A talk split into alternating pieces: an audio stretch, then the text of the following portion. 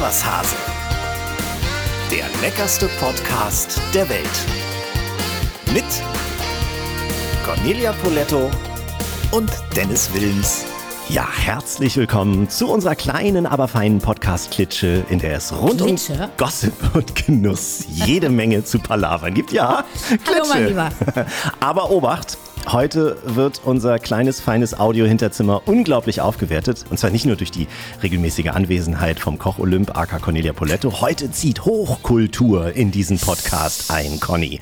Du hast einen Freund eingeladen. Genau, ich habe äh, den besten Pianisten der Welt eingeladen. Sebastian Knauer wird gleich bei uns sein. Großartig. Da bin ich echt gespannt. Ich kenne ihn noch nicht. Er wird live hier sein. Wir warten quasi auf ihn. Er kommt gleich. Ich Wir glaube, er hatte auch einen kleinen Flügel im Handgepäck. Ja, hoffentlich. Wir klingen beide etwas nasal. Ich allen voran. Ich habe gerade eine Erkältung hinter mir. Sie ist am Abklingen. Es ist kein Corona. Man soll es nicht glauben, Conny, aber in diesen Zeiten gibt es auch eine echte Erkältung noch. Ja, da haben wir gerade drüber gesprochen. Auch meine Nase läuft. Ich glaube, du hast mich angesteckt. Das ging ganz schön schnell. Äh, ja, man kann einfach auch mal nur eine Erkältung haben. So ist es. Um nochmal auf unseren Gast zu kommen. Ich persönlich hätte so gerne ein Instrument gelernt, also so richtig gut spielen gelernt. Klavier oder Gitarre. Kannst du sowas? Äh, nee, also ähm, ich komme tatsächlich auch aus einer ähm, Familie, wo man eigentlich ein Instrument spielen sollte. Und äh, mein lieber Stiefvater hat auch einen äh, wunderschönen Flügel, spielt selber wieder ganz, ganz viel Klavier. Ich habe es versucht, aber über Flohwalzer und alle meine Ähnchen bin ich nicht. Selbst in der Schule Musik, ich, ich kann keine, No- ich bin wirklich ein echter Ignorant, wenn es um Musik geht. Also ich genieße schöne Musik, Ja. Ich kann aber keine Noten lesen und ich kann, oh, Blockflöte habe ich auch kurz versucht. Auch Yes. ganz schlimm. Ich finde, das ist mit Abstand Oh. eines der nervigsten Instrumente, was man sich vorstellen kann. Ja, ganz schlimm. Äh, ich kann maximal so ein bisschen äh, singen. Apropos, kennst du diese Familiengeburtstage, bei denen für das Geburtstagskind so Lieder umgedichtet und einstudiert werden und dann äh, vor allen Gästen so performt werden? Kenne ich natürlich, aber ähm, ich komme nicht aus so einer Familie. Oh Gott. Da wurde sich nicht so viel Mühe gegeben. Da war es tatsächlich wichtiger, dass es was Leckeres zu essen gibt. Ich, ich war mal in so einer, Fa- also ich hatte mal eine, eine Freundin, wo das gang und gäbe war in dieser Familie und ich hatte die ziemlich lang und ich habe wirklich Erfahrung von zig Jahren Das solcher kann dann auch einstudierten. Ängste vor Geburtstagen Das auslösen, kann ich dir sagen. oder? Ja, was, aber was noch schlimmer war, war, man hat sich ja im Vorfeld Abende getroffen, um das zu üben. Ja, klar. das und muss das man ja. War das eigentlich Schlimme. Ja, wenn man es wenigstens prima vista irgendwie an dem Abend nur gemacht hätte und das dann versägt hätte, dann hätten alle mal gelacht. Aber nein, man hatte den Anspruch, das einzuüben, dass es richtig gut wird. Und jeder wusste, es wird, Wird nicht, nicht gut. gut. das war ganz schlimm. Ich weiß genau, wovon du sprichst. Ja. Was war denn mal so deine peinlichste Geburtstagsdarbietung, die du entweder bekommen hast oder der du beiwohnen musstest? Also äh, es war öfter mal peinlich für mich als Kind, weil ähm, ich eine sehr strenge Mutter habe, die uns äh, sozusagen Süßigkeiten vorenthalten hat. Das führte dazu, dass mein Bruder und ich auf jedem Kindergeburtstag uns voll gefressen haben mit Süßigkeiten und eigentlich fast jedes Mal spucken mussten. Manchmal auch schon am Geburtstag des jeweiligen Kindes, wo wir eingeladen waren. Oh Gott. Oder auch sehr, sehr schön, das war auch sehr peinlich. Ähm, ich reite ja immer noch sehr, sehr gerne und hatte ein sehr, sehr hässliches Pony, das hieß Schlingel. Und äh, ich war zu einer Geburtstagsparty eingeladen, habe ich gesagt, das ist doch total cool, wenn du da hinreitest. Und mich als Indianerin verkleidet, ohne Sattel mit, mit diesem Pony und auch, glaube ich, das Pony noch angemalt. Und äh, bin dann kurz vor dem Grundstück runtergefallen, weil dieses Mistvieh immer bockte. und natürlich dann auch zum Spaß aller anderen Kinder. Also das waren so zwei Erinnerungen, oder mehrere, die ähm, bei mir hängen geblieben sind. Ja, nun muss man aber auch sagen, man hat natürlich nicht nur solche Horrorerinnerungen, sondern es gibt auch echt schöne Sachen, die auf Geburtstagen passieren kann. Ich erinnere mich da an, an deinen letzten Geburtstag, da war ja diese Rede von deinem Vater, die war wirklich grandios. Das war, das hat mich echt fast zu Tränen gerührt. Sehr emotional. Und- Allerdings auch die von meiner Tochter. Ja, stimmt. war auch Von gut, Paula, ne? die war auch toll. Und ich habe mal selbst eine Überraschungsparty geschenkt bekommen. Man hat mich wohin gelockt, wo dann all in eine Bar, was nicht schwer ist bei mir. Und da waren dann alle meine Freunde versammelt. Sowas finde ich auch richtig, Ja, richtig toll. Das habe ich jetzt gerade mit meiner Tochter gemacht. Die ist ja letzte Woche 20 geworden. Und äh, eigentlich wollten wir einen Tag zu Hause so ein bisschen Family and Friends machen und dann einen Tag sie ein bisschen mehr Party mit ihren Freunden.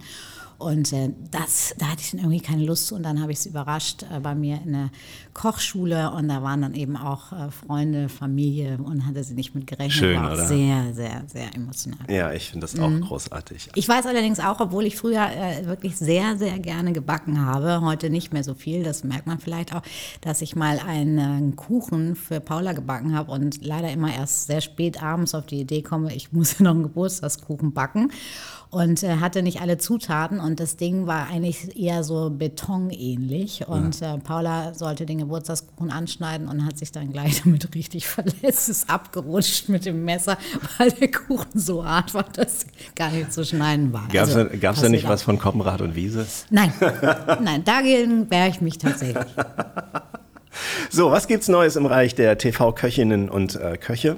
Ich glaube, Conny, man darf es inzwischen sagen, ich habe die PR-Meldung nämlich gelesen und äh, gesehen, du bist bei Melzer in der Sendung bei Kitchen Impossible. Ja, also er hat es tatsächlich auf sehr, sehr charmante Art und Weise geschafft, mich zu überreden, äh, bei Kitchen Impossible dabei zu sein. Und das war Wieso dich zu überreden? Ich kann mich an die Anfänge unseres Podcasts erinnern, da haben wir quasi drum gebuhlt, dass du da endlich ja, mitmachst, ich habe dass ich du hab da ja, noch ich fehlst. ja immer provoziert. Ich habe ja immer, wenn ich gefragt wurde, habe ich gesagt, er, er lädt mich nicht ein, weil er einfach nicht verlieren kann. Ist ja, Ja. ganz klar.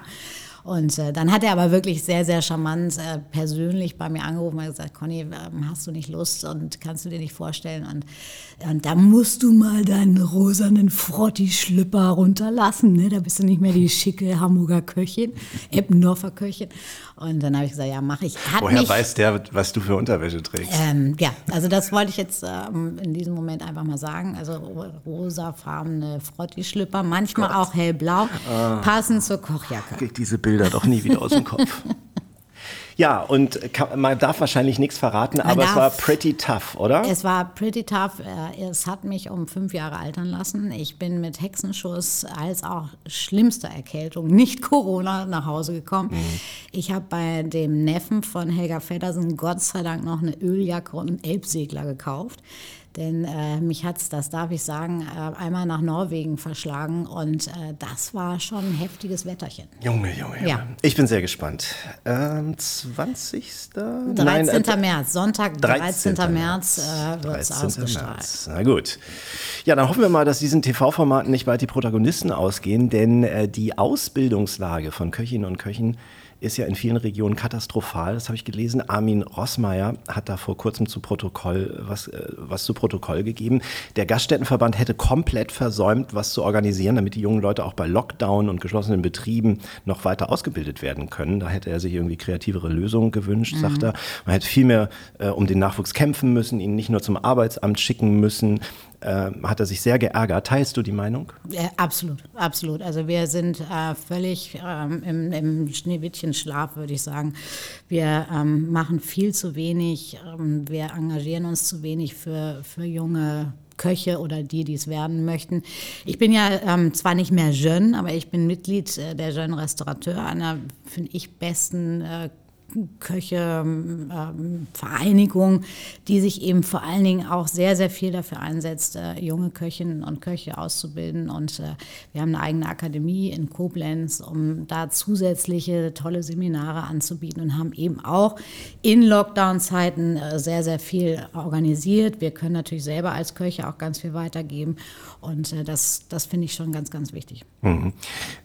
man muss, wie ich finde, auf jeden Fall mal wieder ein bisschen Lust aufs Kochen, beziehungsweise auch gerade auf diesen äh, Beruf machen. Und ich habe da einen super Serientipp aus der ARD-Mediathek. Vielleicht hast du davon auch schon gehört. Am Pass heißt das. Ach Quatsch, nee, ja, hab ich noch nicht Geschichten aus der Spitzenküche. Kann ich wirklich sehr, sehr empfehlen. Ich äh, lese dir mal hier die Inhaltsangabe vor. Also die Serie erzählt vom Alltag und dem Leben junger Sterneköche und Köchinnen am Pass, also der Schnittstelle zwischen Küche und Service. Da richten die ihre außergewöhnlichen Kreationen an, in denen sich ihre Gedankenwelt widerspiegelt. Alle teilen die Leidenschaft fürs Kochen. 16 Stunden Arbeitstage, enorme Verantwortung und diese Serie blickt halt hinter die Kulissen und liefert ungewöhnliche und sehr persönliche Einblicke in die Welt der Sterneküche. Das ist, sind, glaube ich, sechs Folgen mhm. äh, vom Saarländischen Rundfunk produziert, immer eine halbe Stunde, absolut sehenswert. Ja, dann weiß ich ja schon, was ich heute Abend mache. Ne? Mhm. Also das stecken wir euch auch nochmal in die Show Notes, da könnt ihr das gleich nachlesen. Apropos Lust machen, lass uns mal auf Lebensmittellust machen, mm. Conny. das Lebensmittel der Woche. Ja, das ist diese Woche der Knollensellerie. Zu Knollensellerie äh, kann man sagen, rund und gesund. Man kennt ihn ja als klassisches Suppengebüse, aber da ist er unterschätzt. Er kann viel mehr. Botanisch ist er eine Rübe aus der Familie der Doldenblütler. In seiner wilden Form kommt er ursprünglich aus dem Mittelmeerraum. Seine Blätter und die Blüten galten im alten Ägypten als Grabbeigaben und auch als Heilpflanze. Und auch bei uns wurde er als Arzneipflanze genutzt, aber erst im frühen Mittelalter. Da baute man ihn schließlich in Hof- und Klostergärten an. Heute baut man ihn in ganz Europa an und natürlich auch bei uns in Deutschland. Etwa 95 Prozent des bei uns verkauften Knollenselleries kommen aber aus den Niederlanden. Sein einzigartiger Geruch oder seinen einzigartigen Geruch bekommt er durch ätherische Öle, die vor allem in den Blättern enthalten sind. Die wirken beruhigend und regulieren das Nervensystem. Und diese ätherischen Öle können außerdem auch die Produktion von Sexualhormonen ankurbeln, Conny. Und somit die Potenz steigern. Junge, Junge, Junge. Soweit unsere Recherchen. Jetzt weiß ich, warum Jetzt du immer einen Knollensellerie dabei hast. Ja, ja, Dennis hat immer einen Knollensellerie in der Tasche. Jetzt weiß ich auch warum. Das heißt, er hat einen Knollensellerie in der Hose. Nein, Jetzt müssen wir aber gleich was verbieten hier. Wollen wir mal nicht hier unter die Gürtel. Wir entschuldigen uns bei unserer Community. Es ist ein bisschen. Äh, ich äh, liebe tatsächlich auch Sellerie, um mhm. das ganz kurz zu sagen. Ähm, meine absolute Lieblingsselleriesuppe ist eine Apfelselleriesuppe mit ein bisschen Pumpernickel, mhm. Mandel, Crumble drin. Mhm. Mag ich sehr gerne. Ich äh, liebe auch zum Beispiel äh, gebackene Sellerie-Ravioli. Da mache ich ganz dünne Scheiben vom Knollensellerie. Die werden kurz blanchiert mit Selleriepüree gefüllt ausgebacken, sprich paniert wie ein Schnitzel. Super grandioser vegetarischer Snack. Mm, großartig. Also man lagert ihn kühl und trocken, habe ich noch gelesen, ne? ohne mhm. Blätter und Wurzeln natürlich. Wenn er angeschnitten ist, dann soll man die angeschnittene Fläche mit so einer Frischhaltefolie dicht machen. Ähm, natürlich ist er super als Verfeinerung von Gemüse, von Suppen, Salat. Ähm, als Beilage zu Braten oder Rouladen finde ich ihn auch ziemlich lecker. Selleriepüree ist immer, geht ja. immer. Kein Wichtig ist immer ja. ein bisschen, also der, der oxidiert ja sehr schnell, ja. also der läuft schnell braun an. Deswegen, wenn ich zum Beispiel ein Selleriepüree koche, nehme ich eigentlich immer 50-50 äh, Milch und Sahne und äh, gebe immer eine halbe Zitrone und einen Spritzer Zitronensaft dazu. Hm, dann kennt man ja von Äpfeln. Gerinnt hm. zwar hm. natürlich diese Milch-Sahne-Mischung, aber wenn ich es hinterher fein püriere, ist, äh, ist es einfach richtig schön hell und weiß. Also das funktioniert gut. Hm. Kein Waldorfsalat ohne äh, ja, Sellerie, ganz klar, wichtig. Und äh, wenn man ihn zubereitet, auch immer schön in gleichmäßige oder gleich große Scheiben und Würfel schneiden, damit die gleichzeitig gut garen, also mhm. ne, damit die Das sollte man ja sowieso Garpunkt bei, haben, ja. wenn man Gemüse würfelt oder in Streifen schneidet, möglichst gleichmäßig, damit sie eben auch nicht eine noch knackerhart ist und die andere schon ja. verkocht. Und zu Fisch auch ganz lecker, finde ich. Mhm. Als Ofengemüse super machbar. Wunderbar. Also Sellerie, ein großartiges Lebensmittel der Woche. Wenn ihr Anregungen habt und auch gerne mal äh, mehr erfahren möchtet über ein bestimmtes Lebensmittel, dann gerne die Mail an uns unter podcast.iswashase.de oder ihr könnt uns natürlich auch direkt kontaktieren in unseren Instagram-Accounts. So, jetzt kommen wir zu unserem heutigen Gast, der uns zur Abwechslung mal wieder hier live in Hamburg beehrt. Er ist inzwischen angekommen. Er kommt aus Hamburg. Er hat mit fünf Jahren angefangen, Klavier zu spielen und war damals das, was man so im klassischen Sinne ein Wunderkind nennt. Heute spielt er mit den besten Orchestern der Welt. Auf seinem Tourplan der nächsten Monate steht Los Angeles, Savannah und Washington DC. Heute ist er bei uns hier in Hamburg. Hier ist der Starpianist Sebastian Knauer. Vielen Dank, freue mich da zu sein. Hallo Sebastian. Hi. Ja, schön, dass das geklappt hat. Ich habe gerade gesagt, du hast ja mit fünf angefangen, warst sowas wie ein Wunderkind. Ich hatte so Tenniseltern, also ich habe leistungssportmäßig Tennis gemacht. Waren deine Eltern so die treibende Kraft bei deiner Karriere oder wie kann man das verstehen? Ähm, es fing eigentlich noch ein bisschen früher an. Ich habe mit knapp vier Jahren gesagt, ich will Pianist werden. Das war eine Aussage, wo meine Eltern natürlich erstmal gezuckt haben, weil sie meinten, na ja, gut, also möchtest Klavier spielen? Habe ich gesagt, nein, ich will Pianist werden. Und das Will ist ganz wichtig es gab keine Alternative für mich. Und äh, dann begann eigentlich der Weg schon. Natürlich hatte ich zwischendurch auch mal andere Ideen und war nicht so fleißig am Üben, wie man es vielleicht äh, ja, hätte gebrauchen können. Und da haben die Eltern zumindest so ein bisschen unterstützend geholfen und mhm. gesagt, so, wenn du das wirklich erreichen willst, musst du vielleicht mehr üben. Aber es war eigentlich immer der eigene Antrieb mit der familiären Unterstützung.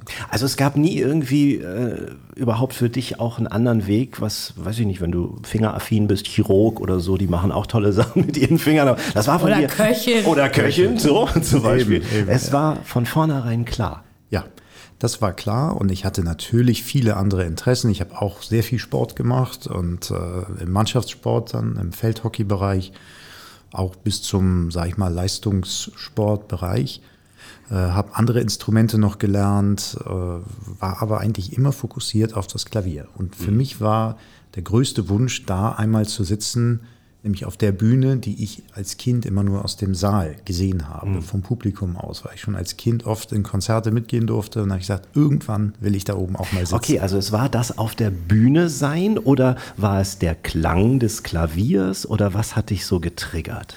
Das Klavier an sich als Instrument und es so zu spielen, wie es die Großen konnten. Ich mhm. wollte auf einer Bühne sitzen und als Pianist sozusagen mein Leben bestreiten. Und daraus hat sich eine Menge entwickelt. Natürlich, inzwischen bin ich auch Veranstalter und äh, äh daraus haben sich ganz viele neue Wege auch äh, erschlossen. Aber es war von vornherein klar, das Klavier muss es sein. Was Aber ich finde das so war. faszinierend, dass man mit knapp vier Jahren so fest daran glaubt und sagt, ich will Pianist werden. Also ja. ich mit vier, deswegen, das unterscheidet vielleicht so Normalos und Wunderkinder zwischen naja, und als, mir. als vier hat man halt auch, da will man, weiß ich nicht, Feuerwehrmann werden genau. oder Müllmann ja, oder klar. was auch immer. Ne? Da kannte, also ich kannte, glaube ich, mit vier noch wusste, gar keinen Pianisten. wusste ich gar nicht, was das Wort heißt. Genau. Also ich wollte auch zwischendurch mal Cowboy und Indianer spielen natürlich oder auch Polizist sein, so einfach in meinem, meinem kindischen Dasein, nicht im spielerischen Bereich. Aber tatsächlich weiß nicht warum, aber es mhm. war so. Es hat mich fasziniert und gefesselt und nicht, dass bei uns jemand Pianist in der Familie gewesen ist, gar nicht. Also meine Eltern waren sehr musikaffin, meine Mutter hat auch Klavier gespielt aber eher so für den privaten Bereich und es war eben ein Klavier zu Hause. Mhm. Ja, deine Eltern waren schon verdiente Leute, kann man glaube ich sagen. Ne? Dein Vater Kulturjournalist äh, beim NDR, deine Mutter hat sogar das Bundesverdienstkreuz, ähm, weil sie sich so, so, ja, engagiert hat ehrenamtlich und du engagierst dich ja auch für mhm. verschiedene Institutionen. Hast zum Beispiel 2017 ein Konzert gegeben für die Polizistinnen und Polizisten, die äh, beim G20-Gipfel hier in deiner Heimatstadt Hamburg ordentlich herhalten mussten, wenn ich ja. das mal so sagen darf. Genau. Hast du die Ader von deiner Mutter? Ich glaube, ich, da ist beides drin. Also ich habe sicherlich von beiden ordentlich was mitbekommen und daraus ist eine Mischung entstanden, die weder in das eine noch in das andere Extrem geht, sondern so schön beides verbindet. Und äh, da sind natürlich viele positive Eigenschaften, da sind aber auch Eigenschaften, die sind manchmal ein bisschen anstrengend. Zum Beispiel, Welche? Ich bin wahnsinnig ungeduldig. Ja, oh, da haben wir was gemeinsam. Also, also ich darf das ja verraten, Sebastian. Wir haben ja. nämlich gestern äh, einen sehr lustigen Abend äh, gemeinsam äh, verbracht ja. und äh, deine Frau hat dann mal erzählt, wie es so ist, wenn man mit dir fliegt und unterwegs ist und du rast an allen vorbei, damit man nicht irgendwo hinten in der Schlange zwei Stunden ähm, eine Passkontrolle verbringen muss. Und es ist äh, für die Familie, den Rest der Familie manchmal sehr anstrengend mit Papi. Gut, es ist, es ist so, ich bin reisetechnisch sehr erfahren, kann ich sagen. Also das klang eben nach Vordrängen. Das tue ich nicht. Also ich laufe nur zügig, wenn es dann um Immigration oder sowas geht, wo man genau weiß, der ganze Flieger bewegt sich dahin. Also lass uns ein bisschen zügiger gehen, dann warten wir nicht so lange. Klar, das ist für manchmal die Familie vielleicht ein bisschen zu fordernd. Aber das passt eben auch so ein bisschen zum Charakter. Ich wurde mal gefragt, was, was hast du für schlechte Eigenschaften oder negative Eigenschaften? Da muss man immer sehr aufpassen, was man sagt. Aber eine Eigenschaft ist, dass ich sehr hohes Tempo habe in mhm. meinem Leben, egal was ich mache. Und das erwarte ich dann auch gerne von denjenigen, mit denen ich zusammenarbeite. Und das kann manchmal zu schnell sein. Aber braucht man nicht für Klavierspielen Ruhe und Muße? Sicherlich, wenn man dann auf der Bühne sitzt, ist wichtig, dass man seinen inneren Frieden hat, zumindest in dem Moment, wo man spielt. Aber ansonsten bewege ich mich natürlich im normalen Alltag mit ganz vielen anderen Dingen. Und da bin ich teilweise, ja, habe hab so, einen- so, so einen Gedanken und dann muss das auch klappen und dann möglichst schnell. Ich glaube, das ist aber auch tatsächlich so ein Problem der kreativen Menschen. Also ich, ich kann das auch, also ich, ich, ich habe tausend Ideen schon gesponnen in meinem Kopf und ich erwarte, dass alle Menschen um mich herum das genauso schnell mit mir umsetzen, wie ich mir das jetzt Genau. vorstelle. Ist nicht immer so ganz einfach Genau. Und dann für das ist- Umfeld. Und dann ist die gute Eigenschaft, dass man dann eben sein eigenes Tempo ein bisschen reduziert und den Rest wieder einfängt. Nicht? Also, Ich kann das, in Das Sachen, bringt dann die Erfahrung Genau. mit. Ich kann das in Sachen Reisen so gut verstehen, ähm, weil ich bin auch jemand, der sich dann immer schon richtig einreiht. Also es wird ja oft nach Bordgruppen aufgerufen, ne? eins, zwei, drei, vier und so weiter. Und an manchen Flughäfen steht dann schon genau, wo du dich für welche Boardinggruppe hinstellen musst. Und ich bin dann auch einer, der irgendwie fünf Minuten vor Boardingbeginn schon bei der Bordgruppe drei oder zwei ansteht. Und, Ja? alle, Ah, und mich okay. regt es auch auf, wenn Amateure reisen. Ganz wirklich. Also das fängt schon bei der Security an, wenn sie nicht wissen, dass sie irgendwie alle Flüssigkeiten aufs Band legen Ja, sollen ja. und so. Aber da bin ich auch schon ruhiger geworden. Das war früher sehr, sehr schlimm. ja, ich steige inzwischen als letztes ein. Das Ja. mache ich ja immer, weil dann, dann muss ich mich nicht drängeln und naja, mit Abstandsregeln ist es ja eh alles etwas geworden. Sebastian, euch verbindet was, Conny und dich. Mhm. Ähm, sag mal, was ihr geplant habt. Also das gute Essen und die gute Musik sind ja beides, ähm, sag ich mal, Genüsse. Genüsse und beflügeln die Sinne und Ja. die Seele. Und warum muss es halt immer getrennt sein? Das ist ja so die Sache. Man geht vielleicht in ein Konzert und danach noch schön essen. Oder äh, man geht äh, schön essen und hört sich danach noch Musik an. Wir haben die Idee, das zu kombinieren. Und im Prinzip ein Konzert und ein Essen im gleichen Raum oder im gleichen Saal stattfinden zu lassen und nicht unbedingt zum gleichen Zeitpunkt, weil auf beides soll natürlich der Fokus liegen für sich, aber wir kombinieren es, sodass äh, Conny unglaublich tolle Sachen kocht und ich entweder allein spiele oder mir noch einen Gast dazu hole.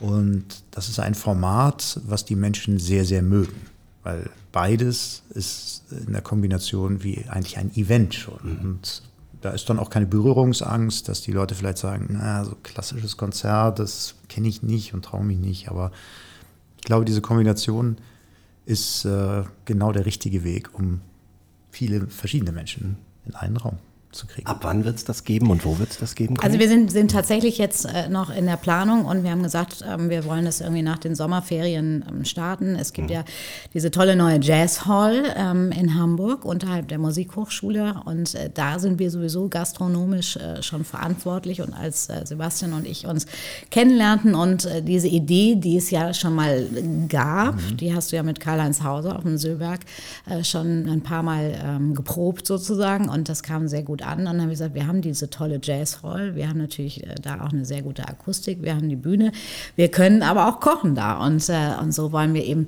diesen äh, Genuss Musik mit schönem Essen verbinden. das klingt hervorragend. Stimmst du, stimmst du die Menüs auf die Musik ab? Oder? Ja, auch darüber haben Ja. wir tatsächlich gestern gesprochen. Also es gibt ja wirklich äh, ganz, ganz äh, tolle Stücke, die man natürlich auch kulinarisch aufgreifen kann Ja. und, und da etwas draus bastelt. Oder auch verschiedene Genres, denn es ist ja nicht so, dass ich dann zwingend nur mit Klassik äh, dann da präsentiere, sondern dass ich mir eben auch vielleicht Musiker oder auch mal einen Schauspieler einlade oder, ein, oder einen DJ. Insofern, und da kann man natürlich in jeder Hinsicht sehr fantasiereich arbeiten. Und ich habe da übrigens studiert. Das muss man ja auch Das, mal sagen. ja. Hamburger Musikhochschule. Genau. Ist lange her, aber immerhin. Ja, ich als Tumba-Geist würde natürlich denken, hier Mozart passt ja die Kugel sehr gut zu. Conny, machst du eine Variation, machst du Nein, eine Variation von, du- von Mozart-Kugel? Ja, auch das geht natürlich, ohne Frage. Sehr schöne Idee. Vielen, vielen Dank. Ja, Nein, wenn, ihr, wenn ihr weitere Ratschläge braucht, einfach Wenn du, wenn du ja an. Klassik denkst, dann gibt es natürlich auch ganz viele Klassiker in der Küche. Ja, also es klar. muss ja gar nicht unbedingt äh, die Mozartkugel zum Mozartstück sein. Hm. Aber ähm, Klassiker lieben wir ja alle und wir lieben auch die klassische Musik und von daher ähm, ist da zum Beispiel äh, das sehr einfach, etwas Schönes auszuwählen. Ja, und Komponisten, Entschuldigung, Komponisten hatten auch ein ganz spezielles Verhältnis, teilweise zum Essen. Also so ein Beethoven zum Ja? Beispiel, ja, der war ein begeisterter äh, Genießer und war in der Küche auch zugange. Und äh, er war wohl auch ein bisschen so, also wie man sagt, nicht Erbsenzähler, aber er hat tatsächlich Kaffeebohnen abgezählt, die ganz gezielt in seinen Becher mussten, damit es dann auch der richtige Geschmack ist. Also da gibt es auch Bezüge, die man mal vielleicht nach vorne holen kann. Das sind, ich finde, das sind spannende Geschichten, die solltet ihr erzählen. Ihr, sollt, ihr braucht also noch einen Erzähler. Ah, so ist es. Da haben wir ihn doch schon gefunden. Also, das war kein Zufall. Und wieder hat sich der Wilms in einen Job reingesneakt. Ja, ob wir uns das leisten können, müssen wir mal gucken. Nicht? Also so berühmte Stimmen. I, I, I make you very good price, my friend. Ah, Sebastian, du spielst an allen Orten der Welt. Äh, Du bist seit 30 Jahren auf der Bühne. In über 50 Ländern hast du schon gespielt. Wo hast du dir das letzte Mal gedacht, oh, hier würde ich gerne ein bisschen länger bleiben?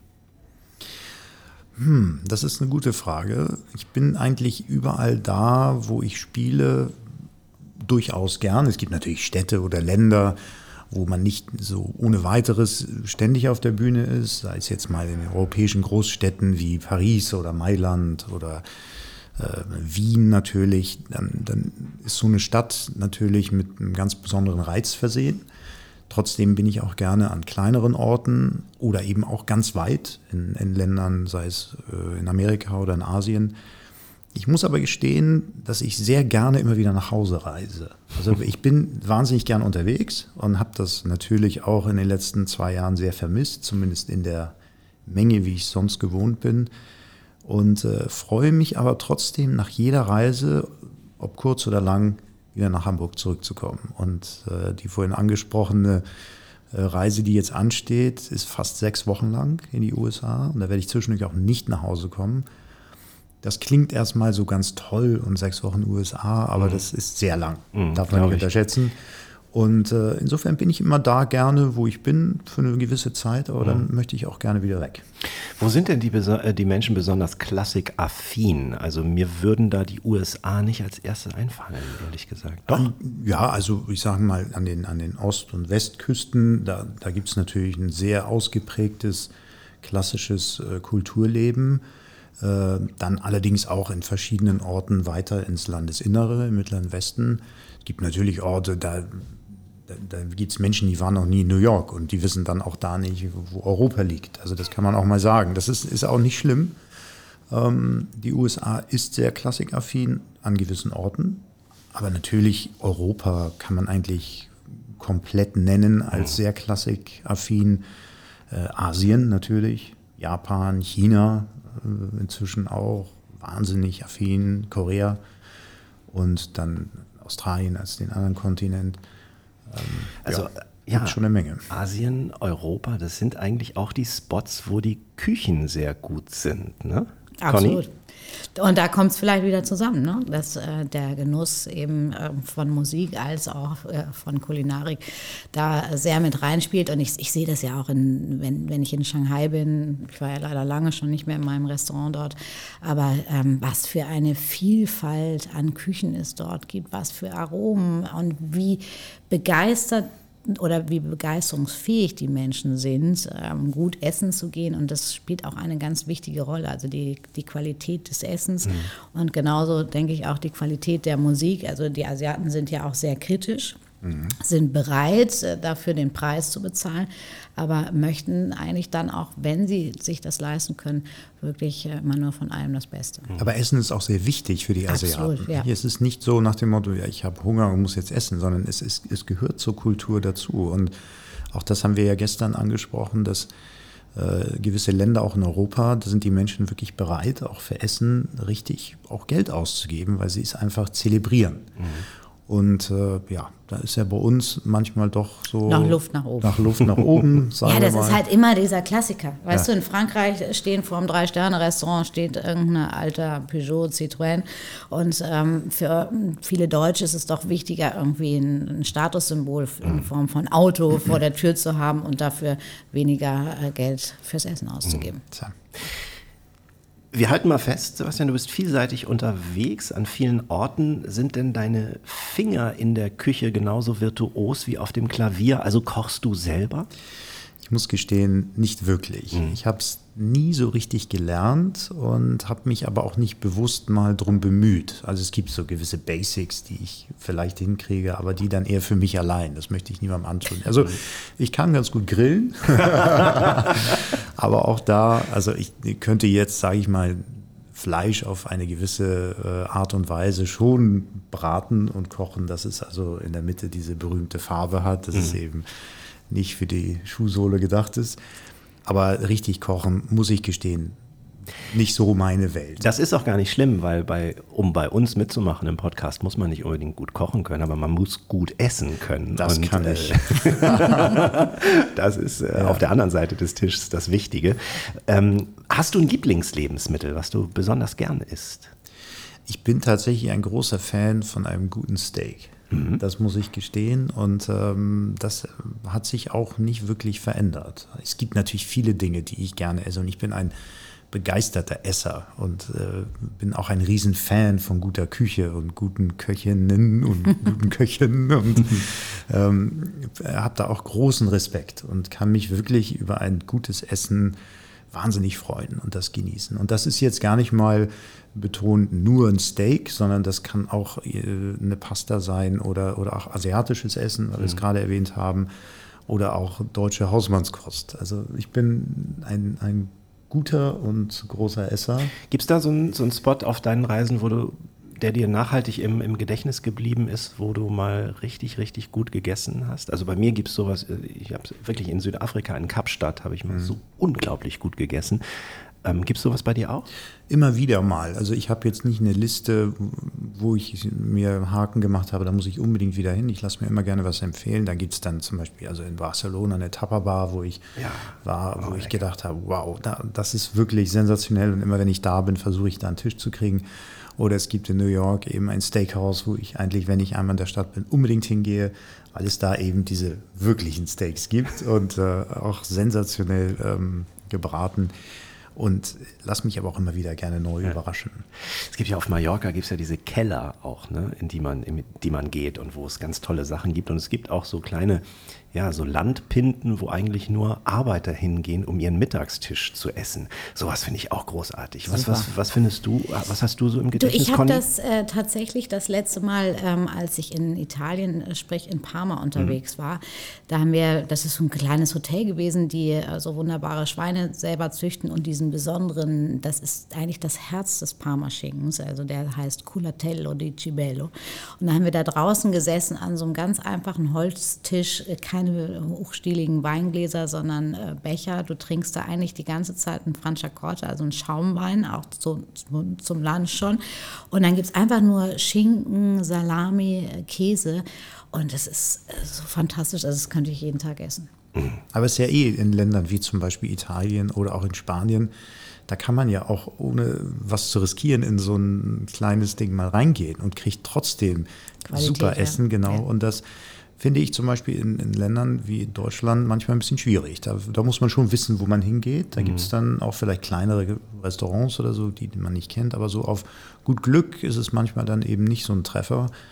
Und das finde ich übrigens auch in Frankreich. Äh, teilweise, man sagt ja immer Essen wie Gott in Frankreich. Da gibt es tolle Restaurants, überhaupt keine Frage. Aber da gibt es eben auch so im ländlichen Bereich, eben nicht so wie in Italien, mhm. manchmal kleine Restaurants, dann, dann, ist es doch ein bisschen Enttäuschung. Mhm. Aber Sebastian, Ausnahmen bestätigen die Regel. Ich muss ja. mal kurz von meinem letzten Trip ganz zufällig erzählen äh, ins Hamburger Umland, beziehungsweise in Richtung Altes Land. Ich hatte einen Booster-Termin über die App mir rausgesucht in, Achtung, jetzt kommt's, Buxtehude.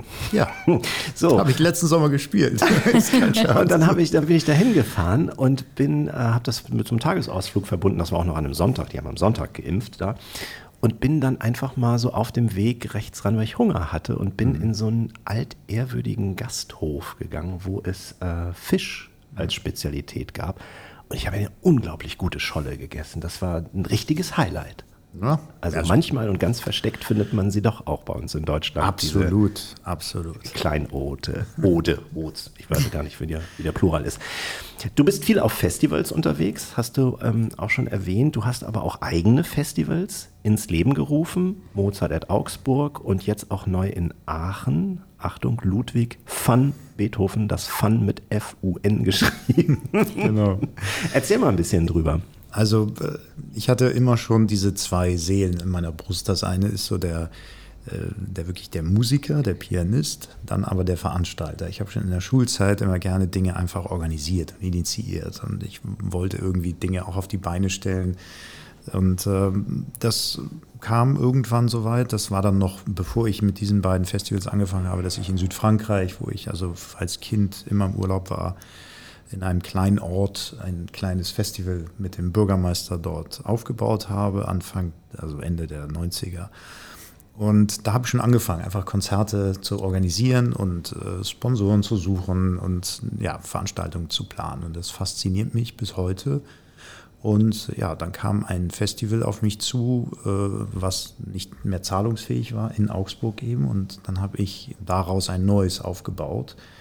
Und äh, das jetzt dieses Jahr zehnjähriges Jubiläum hat schon und äh, komplett privat aufgestellt. Das heißt, ich mache die Akquise für die Sponsoren, ich, ich, ich, ich mache das Ticketing mit meinem Büro zusammen und so weiter.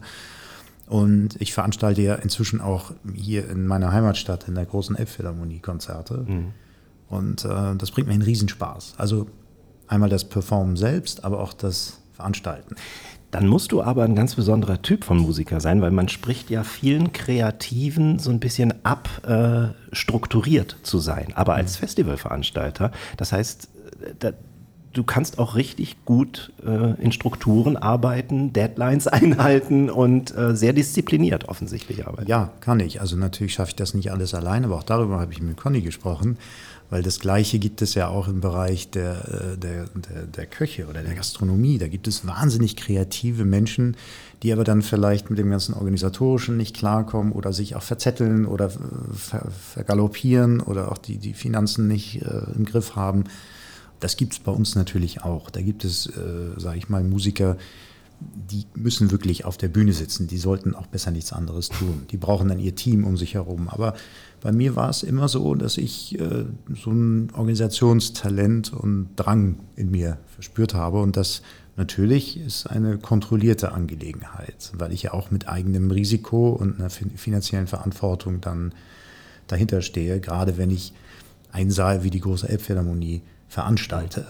Spiel, spielst du denn auch selber auf diesen Festivals oder? auch, ja. Ja, also äh, die Doppelbelastung, zum einen Organisator, zum anderen selbst Künstler auf der Bühne, ist für dich okay. Das ist okay, das ist schon eine Herausforderung, aber es, es lässt einen immer weiter wachsen und äh, das ist, ich vergleiche es mit dir. Du, du bist ja auch jemand, der einerseits am kreativen Herd steht, aber trotzdem hast du ein riesen Organisationstalent und äh, entwickelst Formate oder Produkte und Serien.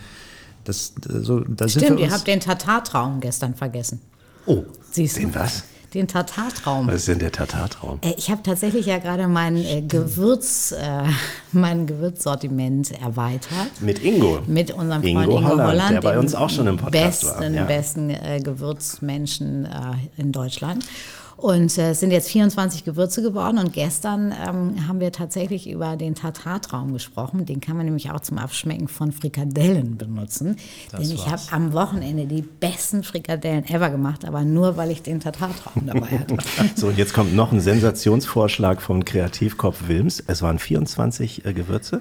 Wie wäre es mit dem Adventskalender demnächst? Hallöchen, danke Dennis für die tolle Idee. Genau, Ich nehme 10 Prozent. jedes Türchen ein Gewürz, perfekt.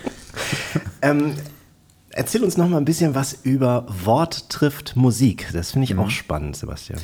Genau, das ist auch eine, äh, eine Geschichte, also ist ja eigentlich ein Format, was sich irgendwie mir mal äh, erschlossen hat, weil es gibt so tolle Texte und so tolle Geschichten, die man erzählen kann, trotzdem die Musik auch im gleichen Moment bestehen lässt. Und es gibt ein Buch von Georges Ein Winter auf Mallorca, das liegt an jedem Souvenirstand äh, auf der Insel und es handelt von dem Aufenthalt von Frédéric Chopin in Valdemossa. Eine ganz berühmte Geschichte mit eben seiner damaligen Lebensgefährtin Jorson, der, der Schriftstellerin. Und diese Geschichte wollte ich gerne auf der Bühne einmal machen. Das heißt, die Texte werden gelesen und ich spiele Chopin. Das war keine neue Idee von mir, das gab es schon zu Lebzeiten von Chopin und Jorson. Aber ich wollte es irgendwie nochmal neu konzipieren und den Text auch irgendwie nochmal neu schreiben lassen. Und das war der Beginn. Das war Ende der 90er auch. Und ich, damals habe ich äh, den Wunsch gehabt, das auch aufzunehmen auf CD. Und dann fragte es, wer wir erwähnen. Dann habe ich gesagt, Hannelore Elsner. Mhm. Und alle so, ja, ja, viel Spaß. Also versuch sie mal zu erreichen, versuch mal einen Termin zu kriegen und so weiter. Hat gedauert, war sehr intensiv in der Vorbereitung und Kommunikation, aber dann hat es funktioniert und wir waren eigentlich ein Jahr später bis zu ihrem Tod waren wir wahnsinnig gut äh, befreundet und haben also wirklich etliche Auftritte gemacht. Und daraus hat sich dann so ein richtiges äh, Wort trifft Musikformat weiterentwickelt. Ich habe dann stetig neue Programme konzipiert und Texte schreiben lassen und habe dann derweil mit äh, ganz vielen verschiedenen Schauspielerinnen und Schauspielern gearbeitet. Also mit, mit Martina Gedeck, mit äh, Katja Riemann, Iris Berben, äh, Uli Tukur, Klaus-Maria Brandauer. Wow, also das ist ein tolles Line-up. Ganz tolle äh, Menschen, jeder für sich auf seine Art, ganz anders. Und ähm, gerade gestern habe ich mit Hannelore Hoger telefoniert, ah. die ja auch hier in Hamburg lebt und die ich auch sehr schätze. Und habe mit ihr gerade ein Weihnachtsprogramm besprochen, was wir dann im Dezember diesen Jahres machen wollen. Nicht hier in Hamburg, aber Toll. Auf jeden Fall in Deutschland, ja.